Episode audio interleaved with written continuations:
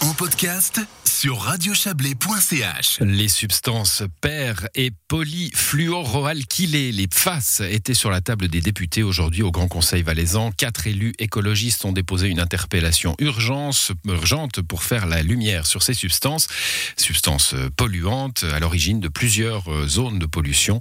On va en parler avec vous. Vous êtes l'auteur, l'une des auteurs de ce texte, Nathalie Créton. Bonsoir. Bonsoir. Députée verte euh, du Chablais, Nathalie Créton. Alors les phases, d'abord, euh, les députés qui voulaient en parler devaient apprendre à prononcer ce mot, hein, père et polyfluoroalkylé. Qu'est-ce que c'est ces, ces bestioles? Bon, alors je vais pas m'amuser à redire le nom tout en entier. Je, je, parlerai donc de PFAS. Ce sont des substances qui sont utilisées depuis 1970 à des fins domestiques et industrielles. Euh, on les retrouve justement dans les mousses d'extinction d'incendie en particulier. On les retrouve aussi dans, sur les revêtements de textiles ou d'emballage, sur des matériaux de construction comme les lacs, comme les peintures, euh, dans des formulations de certains insecticides. Voilà, on les retrouve effectivement aussi dans le, pour des fins domestiques. Hum, vous nous dites euh, utiliser depuis les années 70 ou dans les années 70 Est-ce qu'on les utilise encore aujourd'hui? Alors aujourd'hui, euh, ben, gentiment, on va les interdire, hein, euh, parce qu'on a donc c'est vraiment un défi planétaire de pouvoir supprimer ces faces. Mais le gros problème qu'il y a, c'est que ce, ces faces se trouvent justement un peu partout. Hein, que ça soit, elles sont détectables dans les eaux de surface, dans les eaux souterraines, dans les poussières, dans les sols, dans nos aliments, partout. Elles, ont, elles sont hautement persistantes en plus dans l'environnement. Elles ne se dégradent pas ni une fois qu'elles sont exposées à l'eau, ni à l'air, euh, ni au soleil. Donc c'est vraiment un gros problème. Bon, ces substances, euh, voilà, donc a priori ça ne fait pas plaisir. Est-ce qu'elles sont dangereuses pour, euh, pour la santé? Alors oui, elles ont une toxicité très importante, hein. elles ont des effets sur la santé.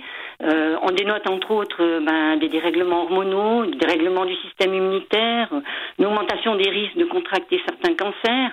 Alors, je tiens quand même ici à préciser que le risque sanitaire aujourd'hui, hein, dans les eaux euh, souterraines exploitées pour des eaux comme des eaux potables, là, euh, pour l'instant, apparemment, ça devrait être maîtrisé. Par contre, pour les arrosages sur les champs, il y a un examen de risque qui, doit être fait.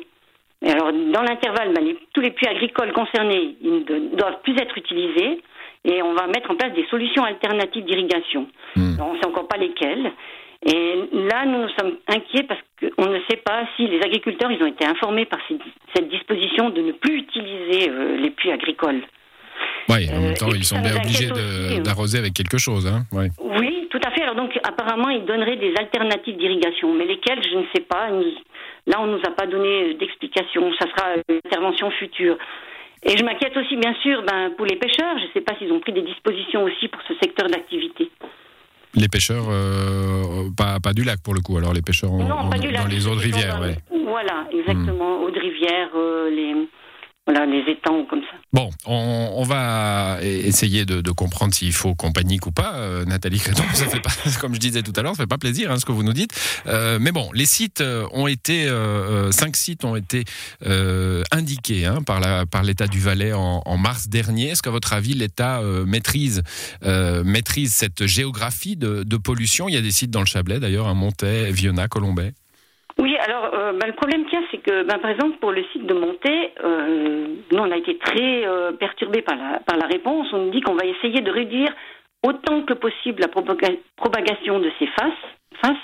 Donc, de ce fait, il y aura un confinement qui va être réalisé, mais là où les émissions de face sont les plus importantes. Et on nous dit que c'est une question de proportionnalité. Hmm. Nous, ça nous interpelle quand même parce qu'on se dit, on met dans la balance les pesées d'intérêt et en même temps, on parle de la santé de la population. Donc c'est quand même un petit peu inquiétant. Mais vous avez l'impression que l'État a les armes pour, euh, pour attaquer? Parce que vous nous dites finalement que ces substances peuvent se retrouver un petit peu partout, qu'elles ont été utilisées euh, euh, dans les matériaux de construction, les revêtements textiles, les, les, mousses d'extinction d'incendie. Donc a priori, on ne peut pas compter sur le fait que ce soit des lieux absolument déterminés. Non, on sait par contre qu'on en retrouve justement dans les eaux souterraines et c'est pour cette raison qu'on doit mettre en place des pompages. Hmm. Et euh, ben voilà, par exemple pour le site de Montée, les, pompages ils vont être opérationnels seulement fin mars 2022. Alors qu'on sait très bien que sur le site de Montée, euh, ils font déjà des pompages pour des, diverses pollutions, donc ils maîtrisent le, euh, le, système de pompage et on ne comprend pas pour quelles raisons ils n'auraient pas mis directement aussi en place ces pompages. Que demande votre interpellation urgence à l'État? Alors nous, on, posait simplement des questions. Euh, on voulait aussi savoir, par exemple, à Colombay, si euh, l'assainissement de ces faces euh, faisait partie ou non du plan d'assainissement initial, et puis on apprend que non, c'est des nouvelles pollutions qu'on a découvertes. Donc on, se on a quand même le droit de se demander comment ça se fait qu'on n'a pas été chercher ces faces lors des investigations de détail. Mmh. Alors que ces faces sont connues déjà depuis 2010 aux États-Unis. On nous dit aussi que Samuel informe qu'il va assumer les coûts d'investigation de détail et d'assainissement, mais il se réserve le droit de demander une répartition des coûts. Et là aussi, on, trouve ça assez singulier et inquiétant parce que le principe du pollueur-payeur devrait être appliqué dans cette situation. Bon, bah, l'interpellation, en tout cas, est, passée sur la table des, députés. Quel, quel sort euh, lui ont-ils réservé? Alors une on n'a pas grand-chose à faire, hein, donc on reçoit les informations et par la suite, euh, on pourra peut-être poser, enfin, on va poser des questions supplémentaires et voir un petit peu euh, comment, bah, justement, euh, ils vont faire avec bah, les paysans si effectivement ils peuvent plus arroser leurs champs en prenant de l'eau de la nappe phréatique qui est effectivement polluée par des faces.